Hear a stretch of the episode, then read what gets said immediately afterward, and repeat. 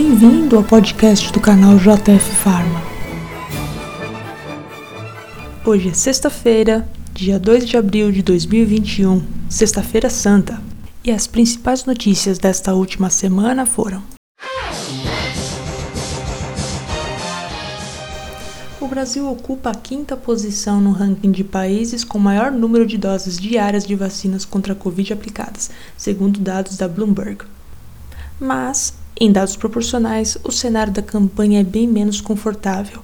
Estamos em 46º lugar, considerando que o Brasil possui aproximadamente 212 milhões de habitantes. E você se lembra daquela notícia de vacinação clandestina que estava acontecendo numa garagem de empresa de ônibus em Belo Horizonte? Uma falsa enfermeira tinha esquema de vacinação por delivery em Belo Horizonte desde o início do mês, aponta a Polícia Federal. As autoridades constataram que a mulher, que na verdade era uma cuidadora de idosos, atendia também a domicílio. De acordo com as investigações, um dos bairros em que ela mais fez atendimentos foi um bairro de classe alta.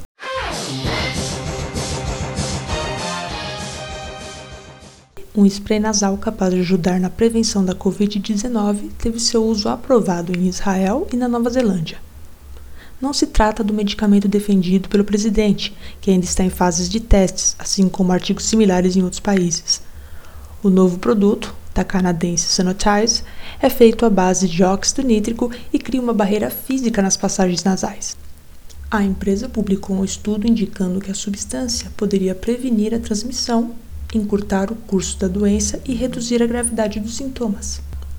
Houve redução de 95% da carga viral após 24 horas e 99% após 72 horas.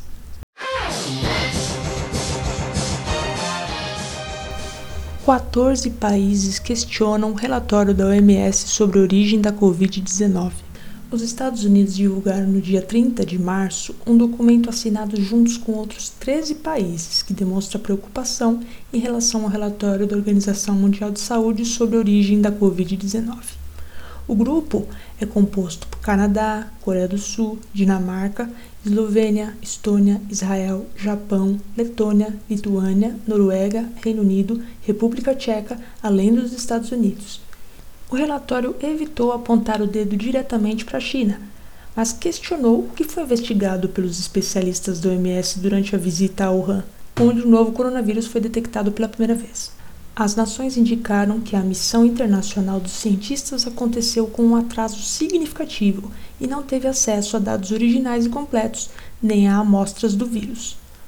Isso porque os pesquisadores supostamente receberam apenas relatórios que haviam sido previamente preparados por especialistas chineses e não tiveram a oportunidade de rever os dados originais, algo que lhes teria permitido chegar às suas próprias conclusões sobre a origem da Covid-19 e a forma como ela se espalhou. Missões científicas como estas precisam ser capazes de realizar seu trabalho em condições que produzam recomendações e descobertas independentes e objetivas, defenderam os 14 países.